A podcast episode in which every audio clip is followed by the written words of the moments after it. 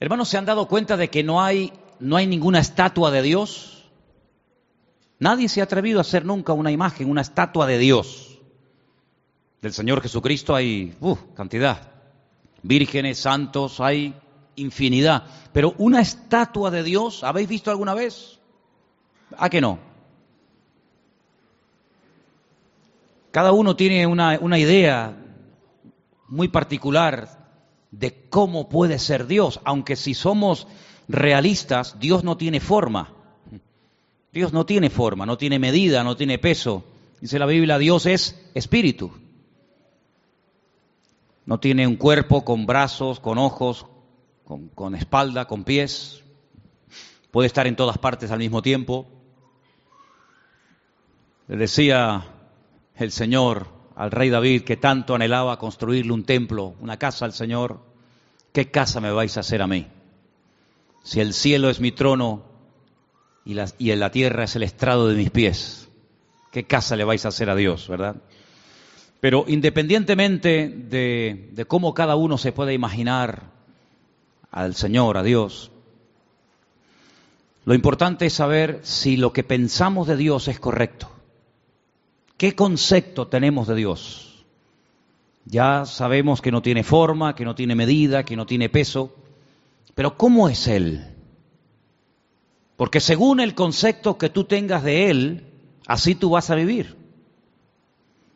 Hay gente que vive una vida cristiana muy, muy light, sin compromiso, sin santidad, sin orden, porque ese es el concepto que tienen de Dios. Si tuvieran otro concepto más elevado de Dios, no podrían vivir así. Imposible. Incluso hasta la forma como oramos. Fíjate cómo ora la gente. A veces escuchar a la gente cómo ora manifiestan el concepto que tienen de Dios, incluso hasta su nivel de madurez. No digo por utilizar más o menos palabras bonitas, por hacer oraciones más largas o más cortas, no, no, sino la forma como oran, la forma como piden a Dios, la forma como se acercan a Dios. ¿Qué concepto tenemos de Dios? Yo quisiera empezar el mensaje de esta tarde leyendo dos versículos, después vamos a leer más, pero vamos a comparar dos versículos, ¿sí? El primero se encuentra en el libro de Deuteronomio, capítulo 1, Deuteronomio capítulo 1, y el otro se encuentra en el Salmo 106, versículo 8.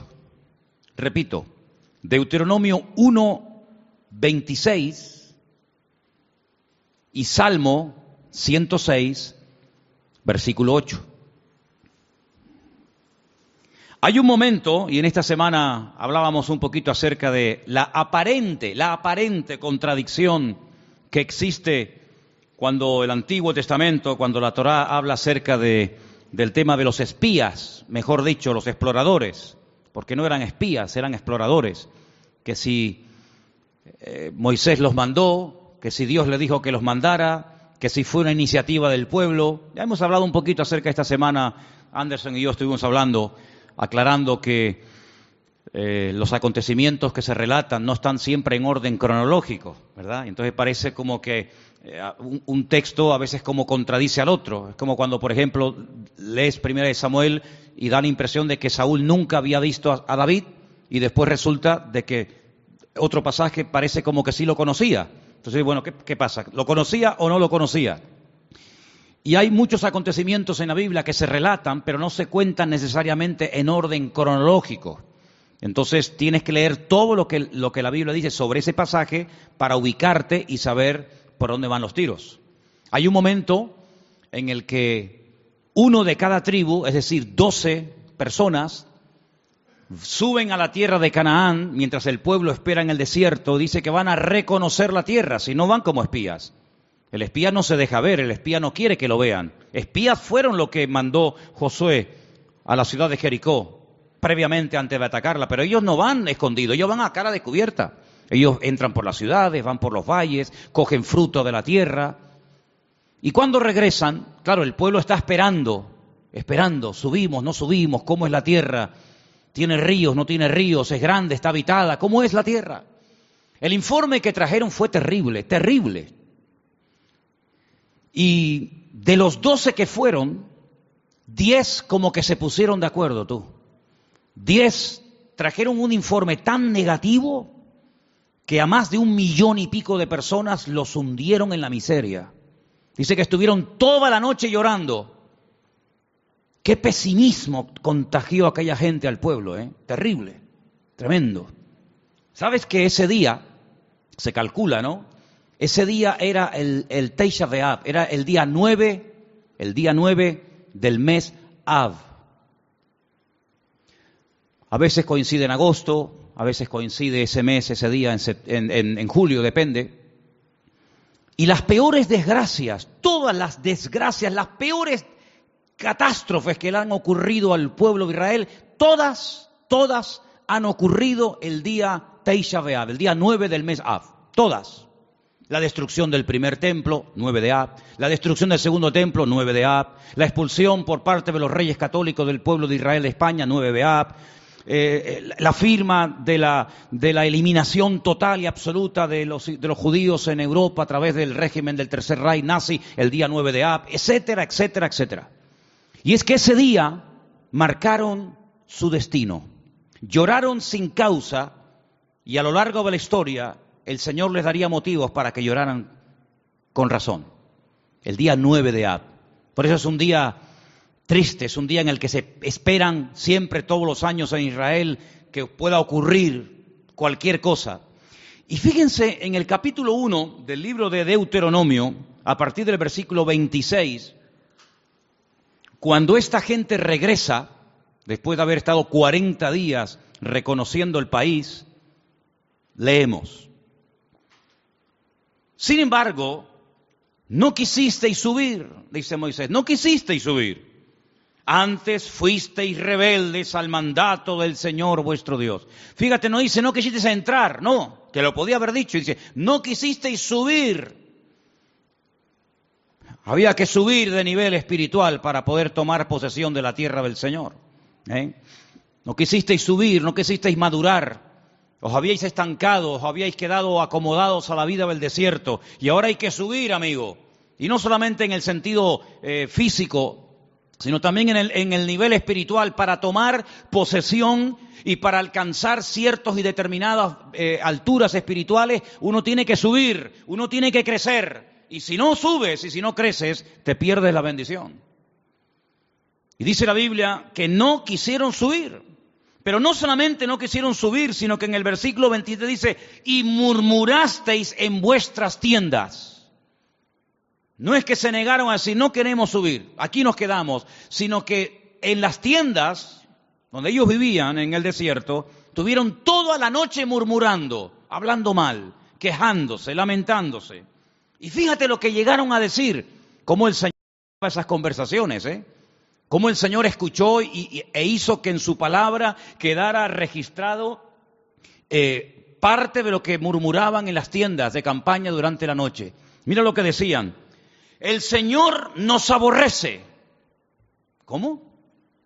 Porque el Señor nos aborrece, nos ha sacado de la tierra de Egipto para entregarnos en manos del amorreo para destruirnos. Mire, hermanos, si Dios hubiera querido destruir a esta gente, no hacía falta sacarlos de Egipto. No hacía falta sacar a todo el pueblo de la esclavitud en Egipto, llevarlos por el desierto y subirlos a la tierra prometida, a la tierra que fluye leche y miel para destruirlo. En el mismo Egipto podían haber sido aniquilados. Pero fíjate el concepto que ellos tienen de Dios. Y claro, según el concepto, según lo que ellos piensan de Dios, así hablan. De la abundancia del corazón, dice la Biblia, habla la boca. Como Dios nos aborrece, nos sacó de Egipto. Así, es decir, que Dios te sacó de Egipto porque te aborrece. ¿Eso es lo que tú crees? Y entonces, como nos aborrece, como nos odia, lo que quiere es ahora meternos en la tierra prometida, la tierra de Canaán, para que los habitantes de ese, de ese país, sobre todo los amorreos, nos destruyan y acaben con nosotros y con nuestras familias y con nuestros hijos y con nuestra vida. Y lo decían tan tranquilos y se quedaban tan panchos. Todos sabemos que esa noche, como acabo de decir, sellaron su destino y Dios dijo, ahora sí que no van a entrar, amigo. Ahora sí que no van a entrar. Van a entrar aquellos que dijisteis que no entrarían, que eran vuestros hijos. Es decir, la generación adulta que salió de Egipto no entró en la tierra prometida. Dios levantó una nueva generación sin esos prejuicios, sin esas ideas equivocadas y distorsionadas de Dios, y esos fueron los que entraron, y estos que hablaron mal, y estos que murmuraron, todos cayeron en el desierto, uno detrás de otro, excepto aquellos que hablaron bien, Josué y Caleb. Ellos dos sobrevivieron, con más de 80 años, ambos entraron a la tierra prometida, la vieron, la disfrutaron, la habitaron y la conquistaron y posteriormente la repartieron. Solamente ellos. Fíjate la cantidad de cosas que se puede uno perder y la cantidad de puertas en el mundo espiritual que uno puede cerrar simplemente, digo simplemente entre comillas, por hablar mal. Perdieron la oportunidad de su vida. Pudieron haber entrado hacía 40 años, pero por la forma como hablaron, Dios dijo sí. Muy bien, se acabó. Pero no solamente no van a entrar, sino que ahora encima van a morir en el desierto. Es increíble. Así que ellos creían que Dios los aborrecía. Pero mira lo que dice el Salmo 106. Todo lo contrario. Todo lo contrario. El Salmo 106, dicho sea de paso, es un resumen de lo que ocurrió desde que salen de Egipto hasta que prácticamente entran en Canaán a través de Josué. Es un, es un salmo muy interesante. Si quieres conocer bastante de la historia de Israel en esta época de la historia, Lee el Salmo 106, es muy interesante, pero voy a leer solamente el versículo 8. Salmo 106, verso 8. ¿Lo tienen, hermanos? Dice, pero Él los salvó por amor de su nombre para hacer pronto, o perdón, para hacer notorio su poder. Si comparamos lo que dice Deuteronomio y lo que decía el pueblo y lo que el Señor dice a través del Salmo 106, no tiene nada que ver una cosa con otra. En un pasaje dice, Dios nos sacó de Egipto porque nos odia, porque nos aborrece y lo que quiere es aniquilarnos y destruirnos. Y el Salmo 106 lo que dice es que la razón principal por la cual el Señor sacó al pueblo de Israel de la esclavitud en Egipto es por amor. No porque los aborrecía, sino por amor. Yo pregunto, de las dos opiniones, la del pueblo y la de Dios, ¿cuál será la correcta? ¿Quién dijo la verdad? Evidentemente el Señor. ¿Quién se equivocó? ¿Quién habló mal? El pueblo. ¿Quién pagó las consecuencias de Abraham? El pueblo. ¿Quién perdió la bendición? El pueblo. ¿Y tú crees que a nosotros no nos puede pasar hoy en día lo mismo? ¿Crees que esto solamente es algo que le pasaba a ellos en el Antiguo Testamento, pero que hoy en día da igual cómo hablemos, si nos quejamos o damos gracias al Señor? Si somos personas con una actitud, digamos, de, agradecimiento y de gratitud, o estamos todo el santo día lamentándonos, que da igual, no te confundas, hermano. ¿Cuántas personas, incluso que van por la vida llamándose creyentes, se pueden llegar a perder tremendas bendiciones del Señor por la forma como hablan? Porque la forma en como hablan manifiesta el concepto distorsionado o equivocado que pueden llegar a tener de Dios. Si tú crees que Dios no te ama, si tú crees que Dios es injusto contigo, si tú en lo profundo de tu corazón crees que el Señor no es tan bueno como dicen algunos, si tú en lo más profundo de tu corazón crees que, que, que, que Dios contigo no ha sido todo lo bueno que tú esperabas, tú vas a vivir así. Y cuando ores, cuando hables con alguien, cuando des testimonio, y, cuando vengas a la iglesia y cuando salgas de la iglesia, tú vas a vivir según el concepto distorsionado y envenenado que tienes de Dios. Pero el creyente que tiene claro que Dios nos ama, que Dios no es injusto, que Dios quiere lo mejor para mi vida, no se va a quejar, no se va a lamentar, tenga o no tenga se le abran las puertas que él creía que se le tenían que abrir o no se le abran nunca. Da igual. El que tiene claro cómo Dios es y cómo Dios, siendo un Dios de amor y de misericordia, pastorea y bendice y protege nuestra vida, va a vivir desde un punto de vista, pero completamente diferente a aquel que cree que Dios es injusto y que Dios es malo. ¿Cuánto dicen amén? ¿Qué concepto tú tienes de Dios? Hay gente que piensan que Dios es un, un, Dios que continuamente está esperando que cometas la más mínima equivocación para darte el palo en la cabeza y castigarte. Incluso tal vez hoy en día no se use mucho esa expresión, pero yo recuerdo cuando era niño y me portaba mal, que era la mayoría de las veces, cuando me daba un golpe o me caía o me hacía una herida o algo, muchas veces mi madre y mi abuela y otros familiares me decían, eso te pasó porque Dios te castigó. Pero nunca decían que cuando salía algo bien es porque Dios te ama y te quiere bendecir. Eso no. Pero cuando te pasaba algo malo, Dios te castigó. Y si no, pórtate bien y ya verás cómo no te hubiera pasado. Porque es el concepto que mucha gente tiene de Dios. Que Dios está con el garrote en la mano esperando que cometas la más mínima equivocación para castigarte. Porque tienen el concepto de un Dios castigador. De un Dios vengativo. De un Dios que no pasa ni una. De un Dios que aquí te pillo y aquí te mato.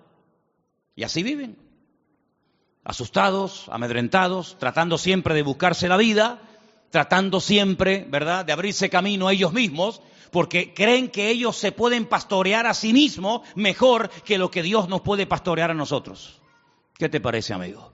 ¿Qué concepto tú tienes de Dios? Sabes, comencé a buscar en la Biblia algunas personas que hablaron y describieron a Dios y me quedé muy sorprendido, porque hay pasajes extraordinarios en la Biblia donde vemos el concepto que algunas personas tenían acerca de Dios. Y vamos ahora a hacer un viaje por el libro del profeta Daniel, libro que está lleno de declaraciones de personas, vamos a decir, no muy creyentes que digamos, pero que cuando les tocó hablar y describir la figura de Dios, nos quedamos con la boca abierta del concepto que ellos tenían de Dios. Vamos, por ejemplo, a Daniel capítulo 2, a partir del verso 46.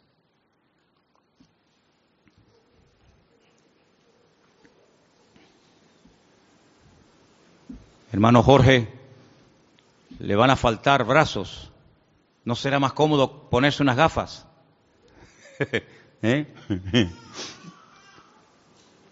El capítulo 2 del libro del profeta Daniel es un capítulo muy interesante, porque hay un rey llamado Nabucodonosor. ¿Serías capaz de pronunciar ese nombre?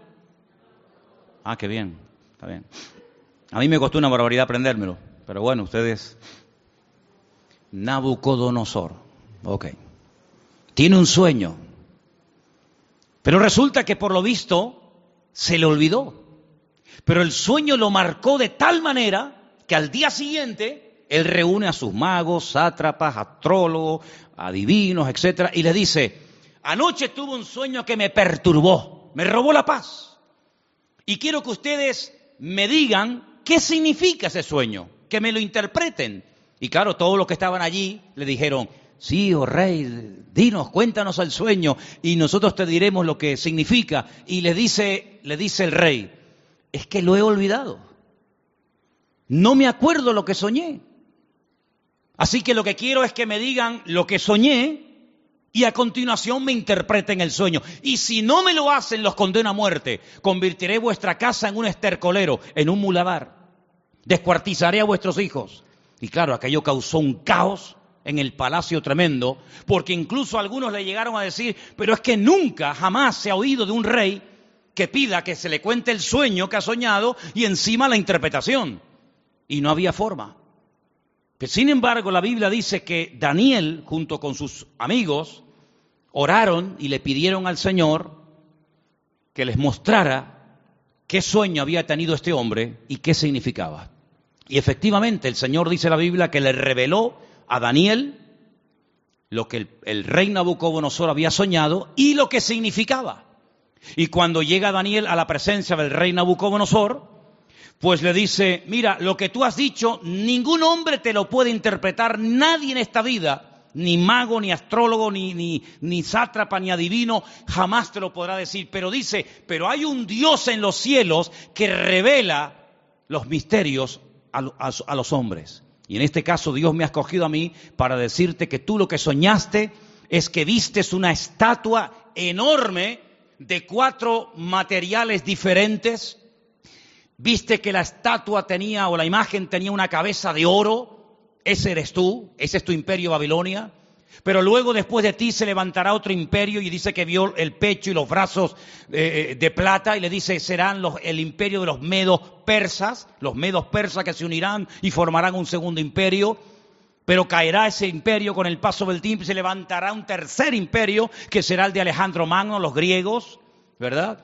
Y por eso ve que el, vientre y los muslos son de bronce, pero se levantará un cuarto imperio que hace referencia proféticamente al imperio romano y también, en cierto sentido, también un poco al, reino del anticristo, representado por el hierro y por el barro, y, le muestra que tiene dos piernas y diez dedos, y claro, Nabucodonosor cuando oye aquello, se queda, se queda sorprendido, porque dice, bueno, ¿y cómo este hombre puede saber lo que yo soñé? Esto es algo increíble, aunque no le diera la interpretación. El simple hecho de que este hombre haya recibido el sueño que yo tuve, ya me deja con la boca abierta. Pero si encima me dice lo que esto significa, entonces ya esto es el máximo. Y efectivamente, el profeta Daniel se lo interpretó y le dijo, en fin, lo que iba a pasar a lo largo de la historia, los imperios, los que iban a caer, los que no iban a caer, quién iba a ser el primero, el segundo, el tercero, el cuarto, etcétera, etcétera. Y cuando termina de contarle el sueño con su correspondiente interpretación, en el capítulo 2, verso 46 del profeta Daniel, ahora habla el rey y dice, escucha, atento. Entonces el rey Nabucodonosor se postró sobre su rostro y se humilló ante Daniel. Esto es increíble. Y mandó que le ofreciesen presentes e incienso a Daniel. Y el rey habló a Daniel y le dijo, ciertamente el Dios vuestro es Dios de dioses y Señor de los reyes y el que revela los misterios, pues pudiste revelar este misterio. ¿Cuánto dicen amén? Y ahí se da cuenta Nabucodonosor que el Dios de Daniel, que no es el suyo, dicho sea de paso, es un Dios superior es un Dios que es capaz de revelar cosas increíbles que ningún otro Dios en esta vida es capaz de hacerlo. Luego el concepto que Nabucodonosor en ese momento tenía de Dios es un concepto elevadísimo. No hay otro Dios como el tuyo. Pero ustedes piensan que ese concepto, esa opinión buena, buenísima que tenía del Dios de Daniel, hizo que este hombre cambiara radicalmente de la noche a la mañana? Nada que ver. Una cosa es que tú sepas lo que Dios es y lo que Dios hace, lo que Dios permite y lo que Dios prohíbe, y otra cosa es que tú actúes en consecuencia al conocimiento que tienes de Dios. Fíjate que Daniel le dice, agárrate este detalle, la imagen tiene cuatro materiales, oro, plata, bronce y hierro. ¿Qué es lo que ocurre? ¿Qué es lo que hace Nabucodonosor con esa interpretación? Dice, bueno, pues si los cuatro materiales representan cuatro imperios, yo lo que voy a hacer es ir en contra de lo que Dios ha revelado a través de este hombre y voy a mandar a construir una imagen, una estatua enorme, curiosamente de 66 codos de alto y 6 codos de ancho, y la voy a mandar a hacer toda de oro, desde la cabeza hasta, los, hasta la planta de los pies, como diciendo, eso de que después de mí va a haber un imperio y después otro y después otro, de eso nada. La voy a hacer toda de oro, como diciendo, aquí el único imperio del cual se va a hablar y va a perdurar en el tiempo y en el espacio va a ser el, el reino de Nabucodonosor, el reino de Babilonia, que representa al oro. Y ahora en el capítulo 3, lo que vemos es al rey Nabucodonosor, en el versículo 28, ordenándole a toda la población de su reino que se postren y adoren la imagen que él ha levantado. Y ahí encontramos un pasaje increíble, extraordinario, donde vemos que hubieron tres personas que no quisieron postrarse ante su imagen. Capítulo 3, versículo del 28 en adelante dice así la palabra. Entonces Nabucodonosor dijo, Bendito sea el Dios de ellos, de Sadrat, de Mesat, de Abednego, que envió su ángel y libró a sus siervos que confiaron en él y que no cumplieron el edicto del rey y entregaron sus cuerpos antes que servir y adorar a otro Dios que su Dios. Por lo tanto, decreto que en todo pueblo, nación o lengua que dijere blasfemia contra el Dios de Sabrat, Mesad y Abednego, sea descuartizado y su casa sea convertida en muladar, por cuanto no hay Dios que pueda librar como este. Él se dio cuenta de que el fuego no destruyó a estos tres jóvenes valientes, porque ellos le dijeron al rey de Nabucodonosor, aunque nos des otra oportunidad, no nos vamos a postrar ante tu imagen. Nosotros solamente adoramos a Dios. Y si ese acto de adorar a Dios implica el que muramos hoy quemados, pues estamos dispuestos a morir quemados. ¿Y qué? Si esa es la muerte, porque yo no elegí ni el día, ni el lugar, ni la forma como nací, pero tampoco podemos elegir ni el día, ni la hora, ni la forma de nuestra muerte. Esas son cosas que escapan al ser humano. Es algo que no podemos escoger, por muy sabios o ricos o, este, intelectuales que seamos. Por lo tanto, si la muerte que Dios ha escogido para nosotros es morir quemados, moriremos quemados, no pasa nada. Creemos que Dios nos puede librar del fuego, lo creemos, y nos puede librar de tu mano, lo creemos totalmente. Pero si no nos quiere librar el Señor, sino que Él hoy quiere que muramos y hasta aquí llegó nuestra vida, tampoco nos vamos a postrar. Y dice la Biblia que fueron lanzados, amarrados, dentro del horno de fuego, lo que le sorprendió a Nabucodonosor es que no se quemaron, que no solamente había eh, personas vivas dentro del horno, sino que había cuatro personajes protegiendo el cuarto personaje a, estos jóvenes.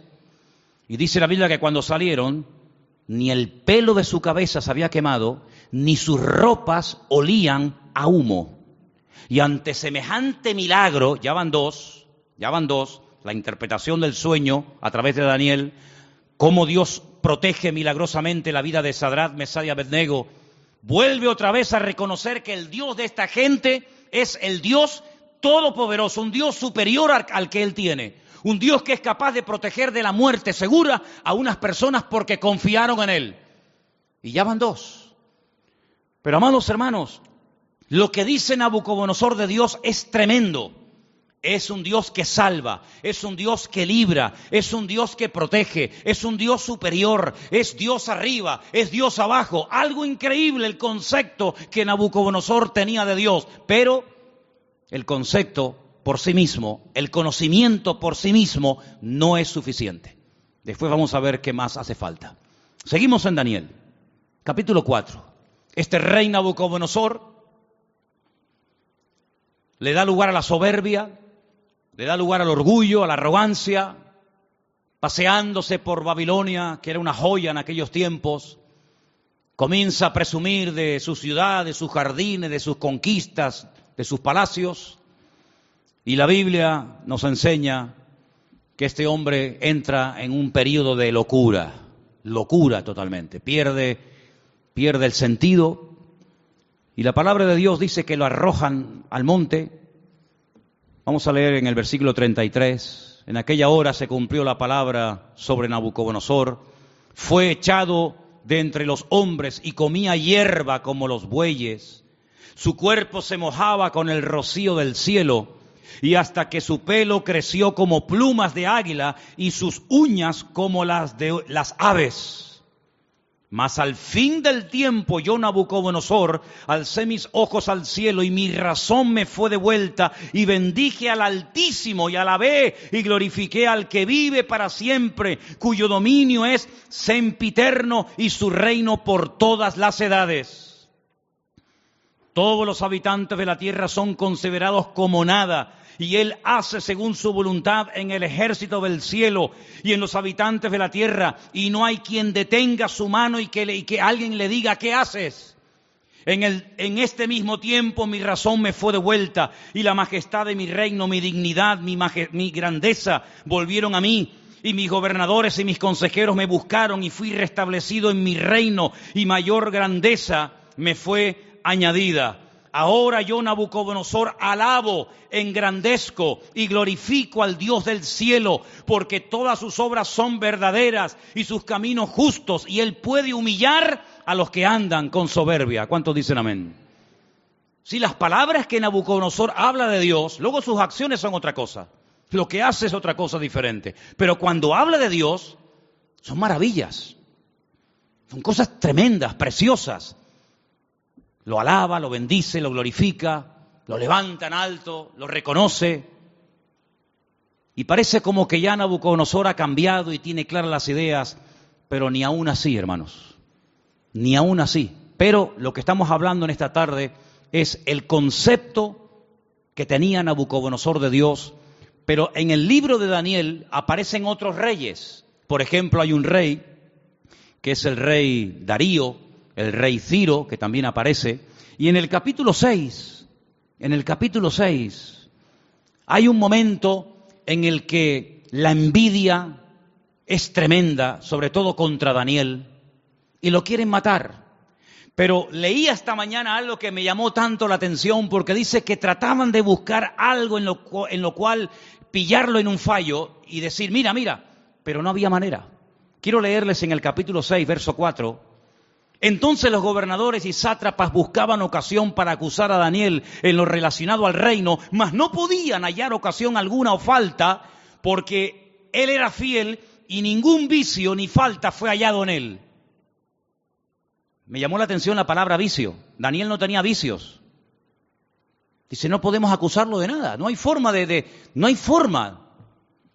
Pero entonces idearon un plan terrible y dice, entonces dijeron aquellos hombres, no hallaremos contra Daniel ocasión alguna para acusarle, si no le, la hallamos contra él en relación con la ley de su Dios. Y entonces saben lo que hacen, convencen al rey, al rey Darío, para que promulgue una ley que no se puede revocar bajo ningún concepto, de que durante 30 días nadie puede elevar oraciones, plegarias o súplicas a ningún Dios, incluido el Dios de Daniel.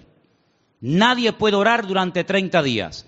Era la única forma de que podían decir, mira, hay un hombre en tu reino que ha quebrantado la ley.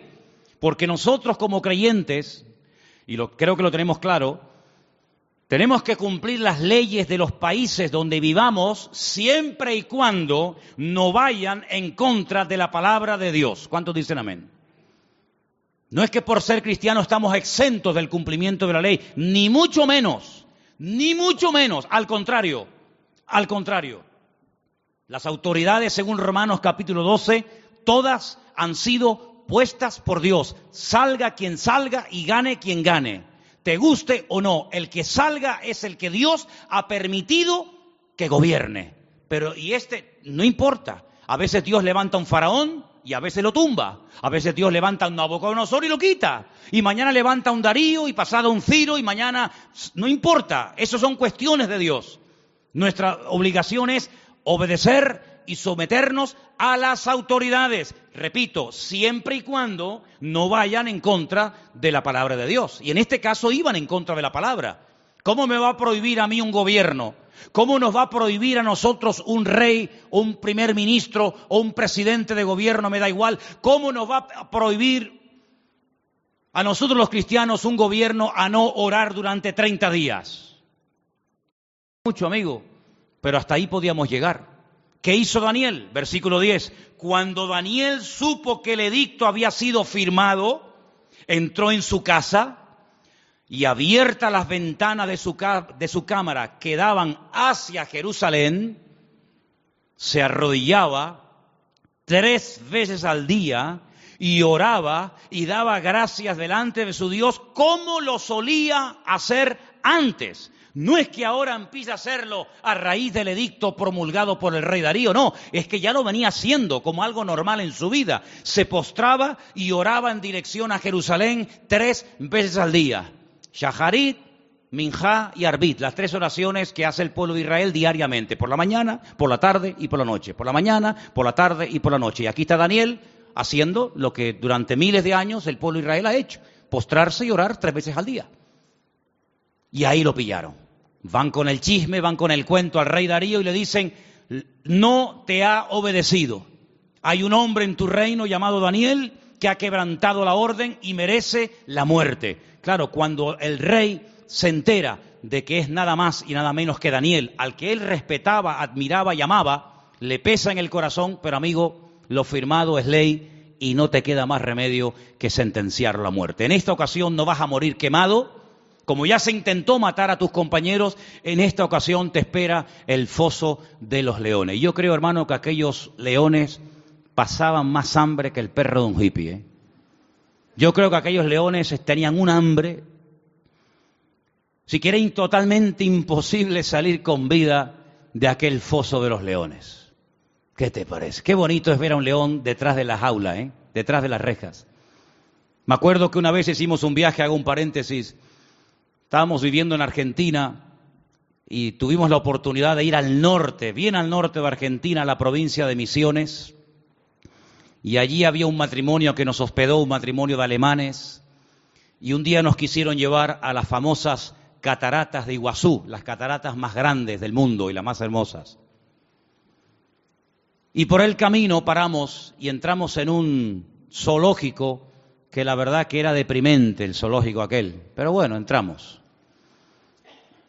Y había una valla, una tela metálica tan fina que yo decía, pero esto es un peligro, ¿cómo pueden tener a un león con una vallita que era de papel aquello? Y el león estaba al otro lado de la valla, yo estaba aquí, y el león estaba patas arriba, durmiendo profundo. Y yo estaba al lado y ni se enteraba, pero no se me ocurrió otra cosa que tirar una piedra al león. Y cogí una piedra y le hice al león así por, una, por arriba, le hice, ¡pum! le tiré el, león, mire hermano, el león se, se viró, pegó un rugido que todavía lo tengo dentro y no se me ha ido, y eso fue en el año 90, fíjese lo que le digo. Qué miedo pasé, hermano, de verdad, qué miedo pasé. Un león enfadado es terrible, ¿eh? terrible. Y ahora meten a Daniel en un foso de leones. Como mínimo, si dice leones, plural, como mínimo tiene que haber dos, pero seguramente había mucho más.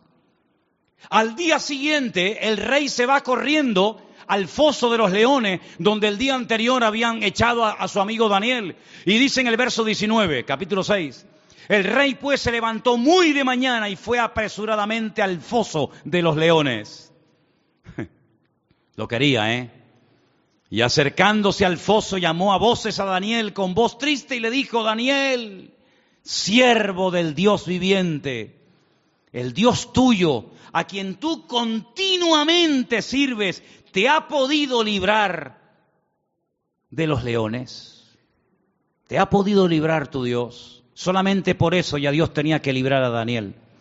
Porque si no lo hubiera librado, el rey Darío se hubiera llevado un concepto equivocado de Dios. El Dios de Daniel no pudo salvar a su siervo de la garra de los leones. Solamente por eso ya el Señor protegió a Daniel. ¿De cuántas nos ha librado el Señor para no quedar mal Él? No para no quedar mal nosotros, para no quedar mal Él. ¿De cuántas nos ha librado el Señor? ¿Verdad?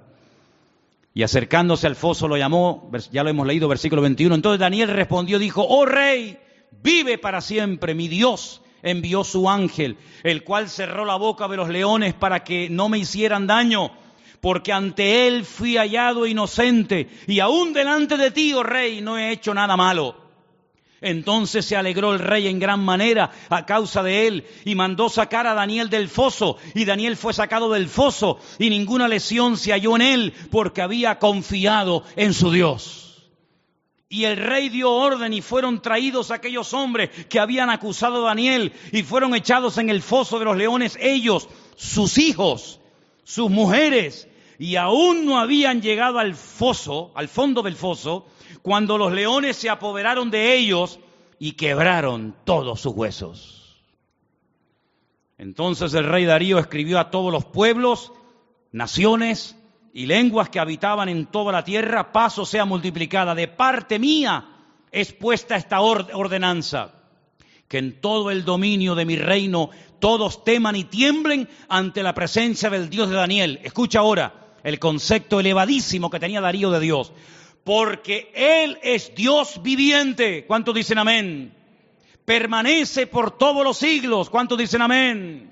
Su reino no será jamás destruido. Su dominio perdurará hasta el fin. Él salva. ¿Cuántos dicen amén? Él libra. Hace señales y maravillas en el cielo y en la tierra él ha librado a Daniel del poder de los leones. Y Daniel prosperó durante el reinado de Darío y durante el reinado de Ciro el persa. Fíjate qué concepto por aquel milagro, por aquella maravilla hecha por el Señor proteger milagrosamente de la muerte, devorado por las fieras, por los leones a Daniel, este hombre dice cosas tremendas que muchos cristianos cuestionan. Él dice, Dios salva, pero Dios libra, hace maravillas. Hay algunos cristianos que no creen que Dios hace maravillas.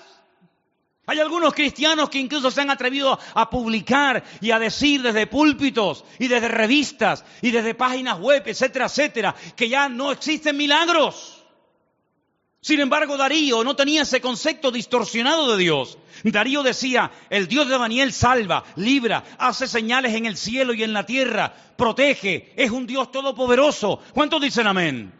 Si lo tenía Darío, ese concepto de Dios, ¿cuánto más tú y yo tenemos que tener ese concepto de nuestro Padre y de nuestro Dios? Todos estos pasajes que estamos viendo nos están descubriendo cómo es Dios a través de la óptica de, vamos a decir, de inconversos.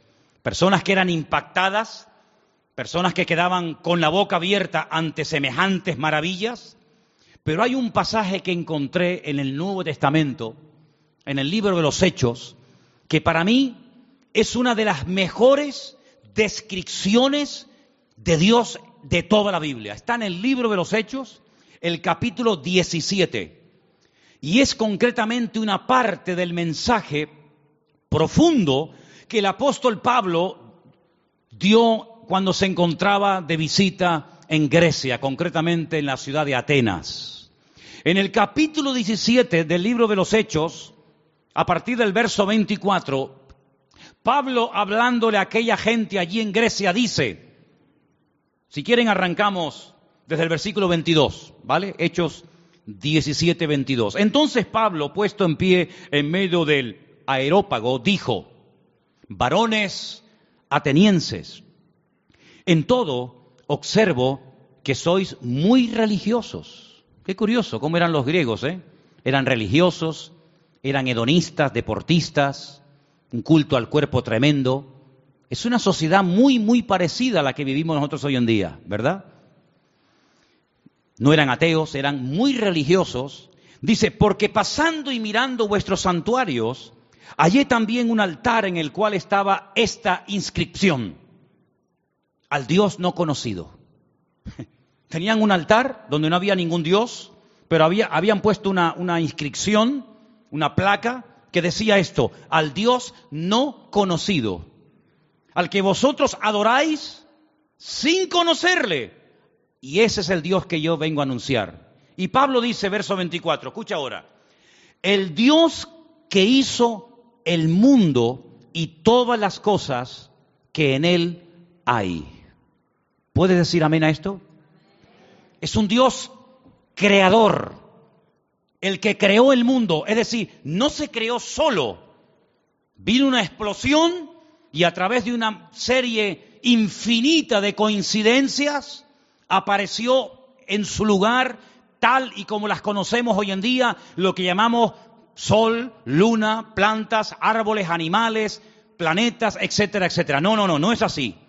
Es el Dios creador que ha puesto todo en su sitio, que le ha dado color, forma y diseño, es el Dios todopoderoso y sigue diciendo, siendo Señor del cielo y de la tierra, la palabra Señor sabéis que es la palabra amo, siendo el dueño, el dueño, el propietario de lo que hay arriba y abajo, no habita en templos hechos por manos humanas. Solamente de este versículo hay tanta enseñanza, tanta profundidad de conceptos que podríamos echarnos horas.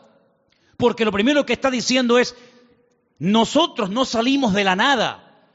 Nosotros no somos producto de un, de un proceso evolutivo sino somos creación de Dios.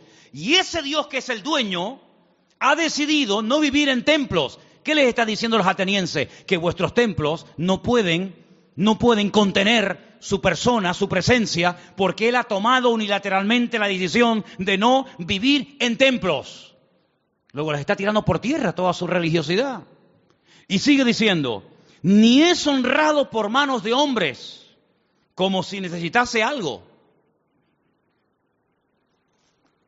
Pues Él es quien da a todos vida y aliento y todas las cosas. Es la existencia misma. Es el que hace que las cosas existan. Es el que transmite vida. Es el que hace que todo funcione perfectamente. Es el que hace que haya estaciones. Es el que hace que, los que soplen los vientos de un lugar y se vayan por otro. Es el que hace que el sol cada mañana salga del mismo lado hace miles de años y se oculte por el mismo lado. Es el que hace que la Tierra gire siempre en, la misma en, la misma dirección y a la misma velocidad. No es un Dios que hoy en día dice, no, que no se mueva, ahora que se mueva. Es un Dios que tiene un control absoluto de la creación. No ha perdido el control.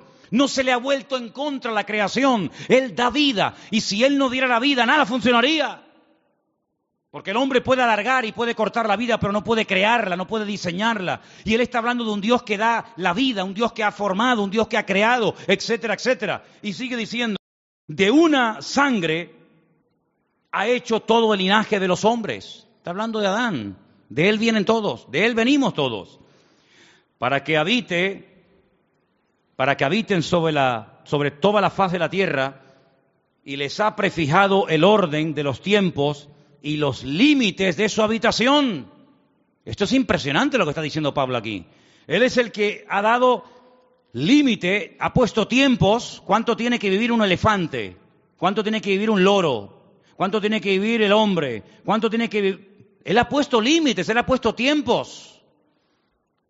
No es algo que siempre ha existido, como decía Aristóteles, que esto siempre ha existido, la eternidad del universo, no, el universo no es eterno.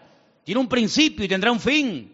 Y no solamente eso, sino que ha puesto límites, fronteras, que no tiene que ver con murallas, ni con rejas, ni con alambre de púas, pero él desde el libro del Génesis le dijo a cada nación y a cada pueblo, a las 70 que había en aquel momento, de la cual salieron todas las que existen hoy en día, dónde tenían que vivir cada, cada nación y cada pueblo.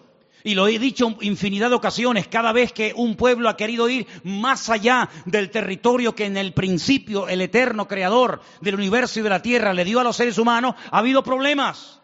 Y cuando los del norte quieren, eh, quieren apropiarse de los del sur, y cuando los europeos quieren apropiarse de un continente, y cuando los de este continente quieren saltar a otro, se, se produce un caos, se produce un desorden, porque Dios estableció dónde tenían que vivir los pueblos y dotó al ser humano de unas características para vivir en el sur que no dotó a ese ser humano para vivir en el norte o viceversa.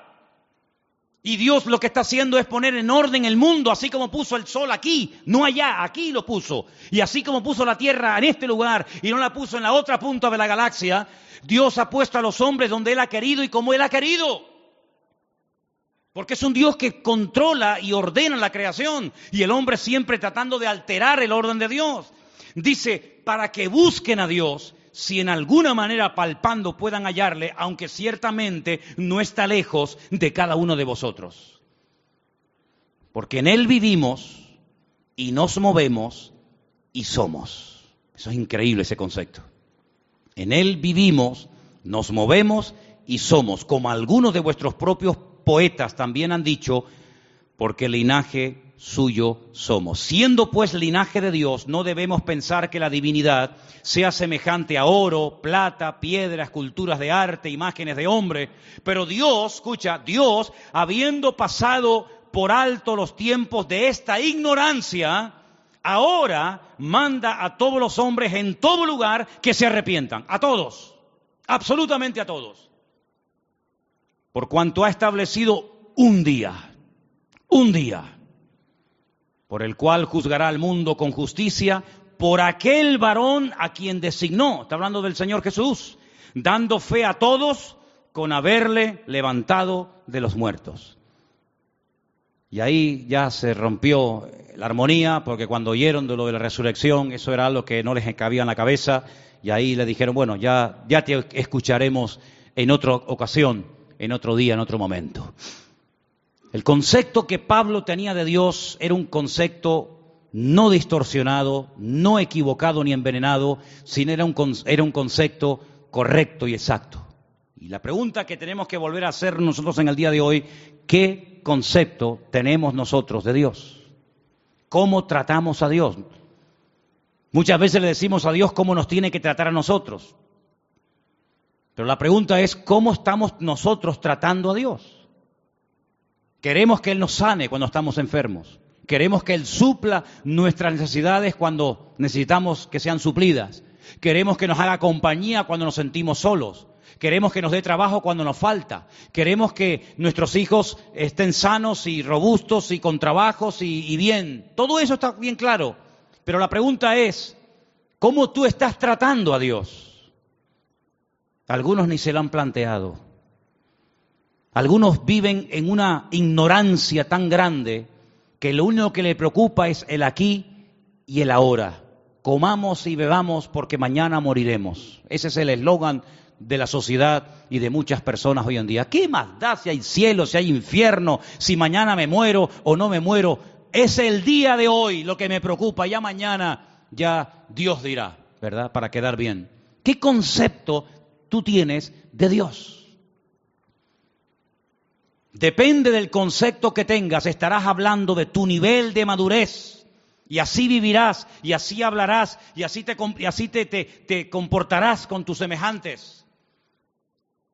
Y cuando vamos a la palabra de Dios, vemos que ese Dios real, vivo y verdadero, que es el único que existe, que es uno, se ha dado a conocer de varias formas. Primero, a través de la creación.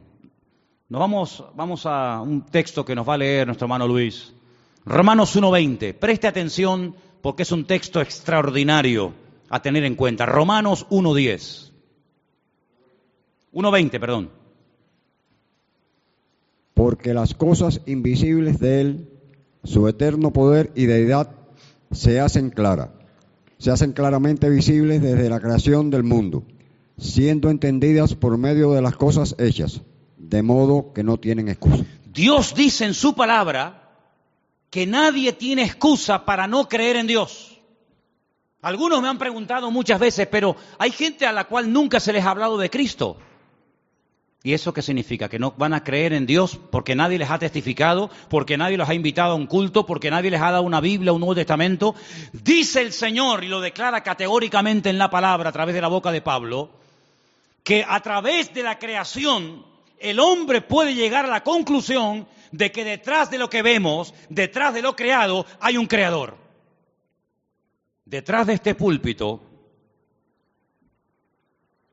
tuvo que haber alguien que lo hiciera. Este púlpito no se hizo solo. Imposible, imposible. Detrás de un coche tiene que haber un fabricante. Esas piezas tuvieron que ser diseñadas y puestas en ese lugar para que esa máquina funcione. El reloj que llevas, que llevamos, el reloj que llevamos todos en la pulsera, en la, muñeca. Ese reloj me habla de que hubo, tuvo que haber alguien que lo diseñara, alguien que lo creara, alguien que lo pusiera ahí cada pieza, cada tornillo. Sí, detrás de lo creado hay un creador. Y detrás de cada, de cada cosa creada hay un diseñador que le dio forma. Y Dios le ha dado forma a la, humanidad, Dios le ha dado forma al mar, Dios le ha dado forma a las montañas, Dios le ha dado forma al universo. ¿Quién hizo eso? ¿Quién creó el mundo? ¿Quién creó el agua del mar con la justa medida para que no se pudran los seres vivos que viven ahí adentro. Si tuviera más nivel de sal, la vida sería imposible, como el mar muerto. Hay un mar que se llama el mar muerto. Bueno, en hebreo se llama el, el, el, mar de la sal, en español el mar muerto. ¿Por qué es muerto? Porque tiene demasiado nivel de sal. ¿Te imaginas que los mares que nos rodean, las playas a las que vamos a bañarnos, tuvieran el mismo nivel de sal que el, que el mar muerto en Israel? No habría peces. Sería imposible la vida. No se podría navegar en esos mares. No habría peces. No habría fauna marina. Pero Dios cuando hizo el mar le dio la cantidad exacta de sal, ni más ni menos, para que todo funcione de una forma perfecta y matemática durante miles y miles de años. Así de claro, hermano. Si el sol estuviera un poco más cerca, Sería imposible la vida en el planeta Tierra. Moriríamos todos achicharrados, quemados. Si el Sol estuviera más lejos, la vida en la Tierra sería imposible. Se congelaría la Tierra. Pero Dios lo puso justamente donde tiene que estar y como tiene que estar, para que ni caliente demasiado ni enfríe demasiado. Ahí está, donde tiene que estar. Dios todo lo ha diseñado de una forma increíble, pero algunos, mentes sabias, dicen que no, que detrás de todo eso no está Dios, que detrás de todo eso hay un proceso evolutivo, hay un Big Bang, hay unas explosiones, hay un, un cúmulo de coincidencias, millones de coincidencias para que todo forme lo que llamamos mundo, universo, tierra. Increíble. Ahí se cumple el texto que dice, y queriendo ser sabios, se hicieron necios.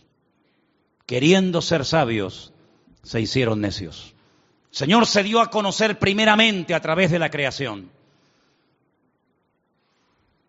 Hay personas que se han convertido observando las estrellas, porque todas las estrellas del universo, su nombre están en hebreo, y traduciendo el nombre de muchas de las estrellas, puedes conocer prácticamente toda la Biblia, Antiguo y Nuevo Testamento, primera y segunda venida de Cristo. Ya sé que no es un método que hoy en día utiliza el Señor, pero hubo durante muchas generaciones y siglos y siglos un sistema que le permitía al hombre leer, leer, descifrar el mensaje de Dios en las estrellas. De ahí que el diablo después se levantara y creara o inventara la famosa astrología, tratando de manipular el universo ¿verdad? Y tratando de, decirle al hombre que esta estrella o aquella o la otra ejercía una influencia mejor o mayor o positiva o negativa sobre el carácter, la personalidad de la gente, y de ahí viene todo el sistema de horóscopos y toda esa historia. Pero hubo un momento en la historia en el que los hombres sabían interpretar y leer las estrellas.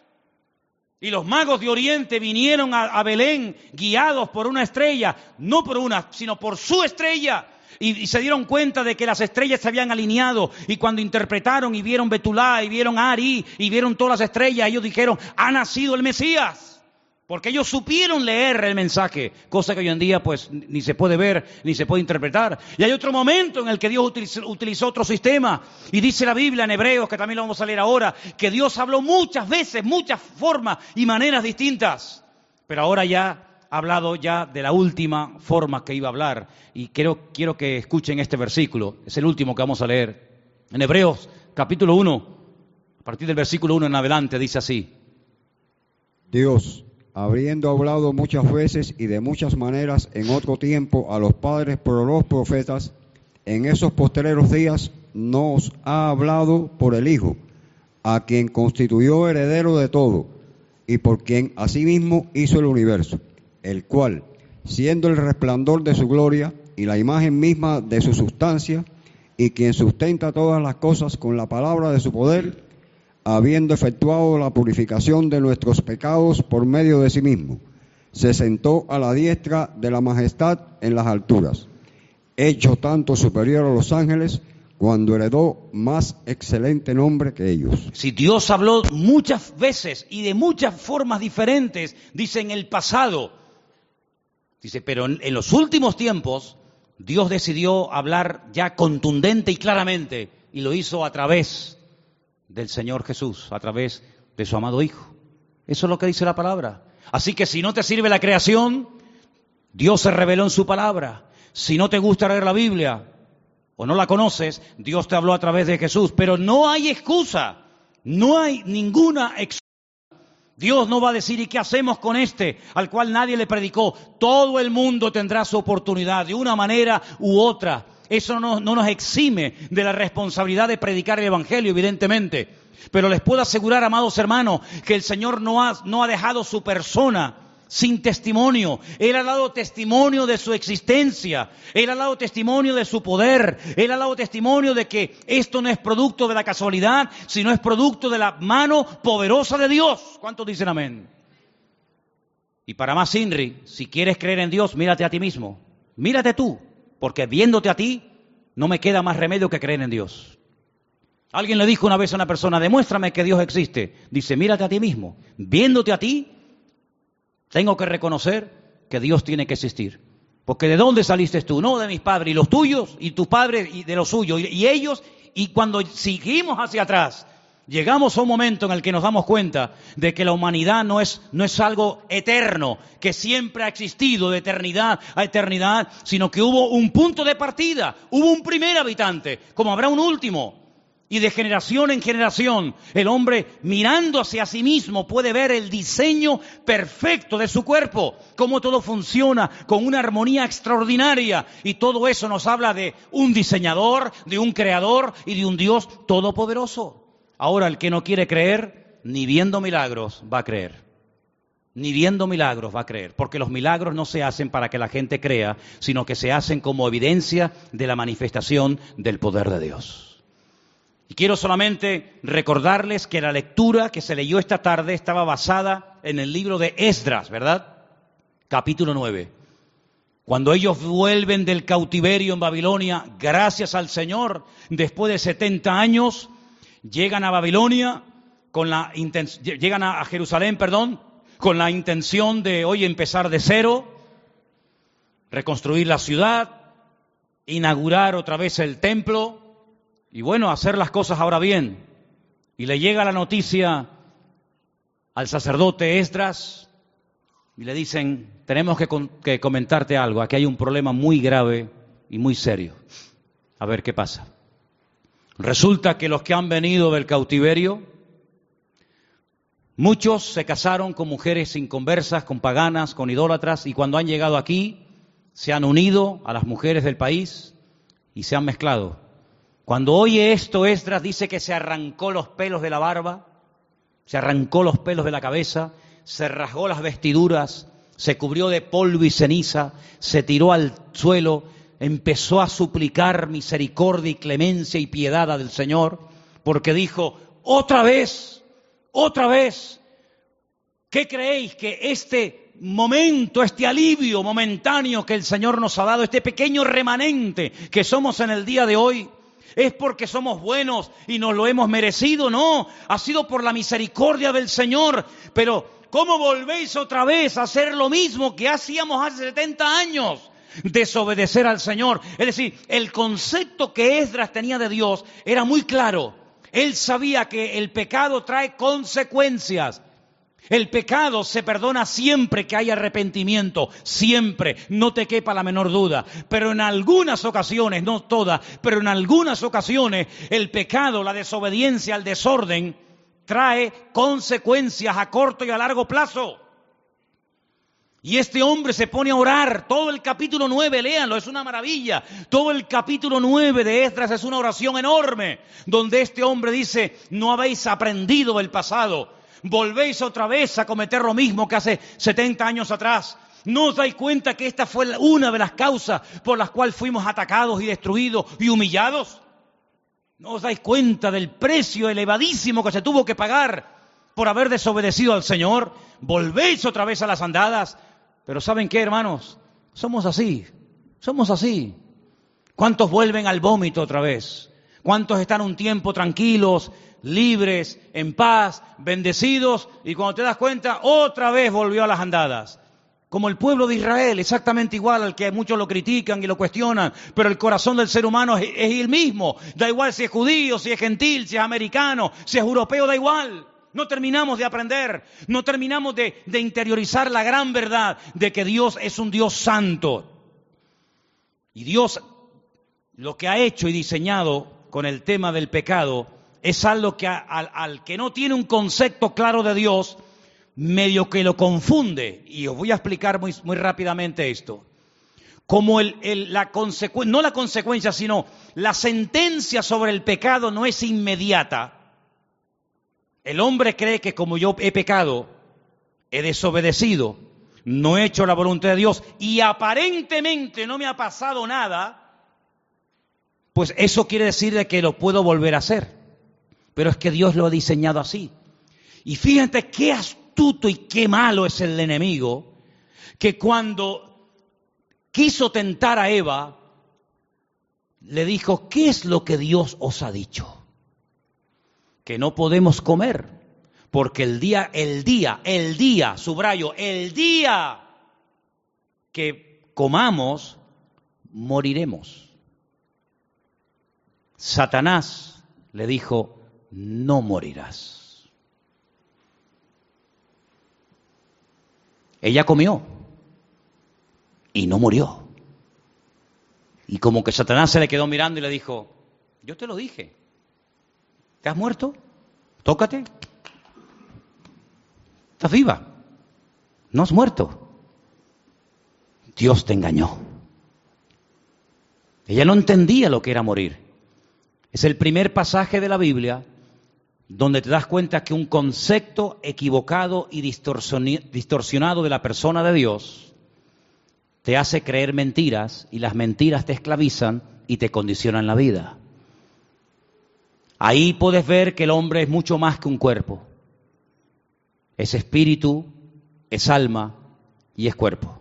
Sin embargo, cuando su marido come, se esconde de Dios, le da vergüenza hablar con Dios y Dios lo confronta y le dice, ¿dónde estás? Como diciendo, ¿qué, qué has hecho? ¿Qué te ha pasado? Él creía en Dios, Adán no se convirtió de creyente en ateo así en, en, segundos, él seguía siendo creyente, pero el concepto de Dios, el pecado lo distorsionó. Él creía en Dios, pero creía que podía esconderse de Dios y meterse en un lugar donde Dios no podía encontrarlo. Y el otro día hablamos acerca de dónde vamos a huir para escondernos de la presencia de Dios. ¿A dónde nos podemos esconder? Creían Dios, pero estás creyendo equivocadamente. El día que vieron el cuerpo inerte y sangrando y que no se movía de su hijo Abel, ese día ella entendió que la muerte cuando uno peca tiene dos puntos principales, la espiritual y la física. El día que comiste del árbol prohibido, moriste espiritualmente hablando. Y llegará el momento que la sentencia natural y física sobre tu desobediencia la experimentarás cuando tu cuerpo, de, un momento a otro, deje de funcionar y te mueras físicamente. ¿Te das cuenta? Cuando el apóstol Pablo le escribe a los, a los Efesios, les dice, vosotros estabais muertos, no físicamente, sino en vuestros delitos y en vuestros pecados, y Él os dio vida juntamente con Cristo. Luego, un concepto distorsionado de Dios nos puede llegar a, a, la falsa idea de que yo peco, yo desobedezco, yo hago lo que me da la gana y no pasa nada. Eso es lo que tú te crees. Porque la soberbia del hombre lo ciega, el orgullo del hombre lo embota. Y dice la Biblia que el hombre natural, el hombre que ha perdido la sensibilidad, ni siente ni padece, incluso hasta se burla y se ríe del que dice que cree en Dios, del que dice que existe otra vida, del que dice que existe cielo e infierno, y se ríe porque dice y se engaña a sí mismo, pero si yo siendo ateo, y sin leer la Biblia y sin ir a la iglesia que tú vas, yo vivo mejor que tú. Y es la falsa seguridad que el diablo le mete en la cabeza a mucha gente que se creen que porque tienen, son y no se dan cuenta que el que se salva no es el que tiene, sino el que es. Y el que es es aquel que humilló su corazón delante de la presencia del Señor. Entonces, ¿qué concepto tú tienes de Dios? ¿Crees que tu Dios es un Dios que tú puedes mangonear? Así orarás y así vivirás. ¿Crees que te puedes esconder de Dios?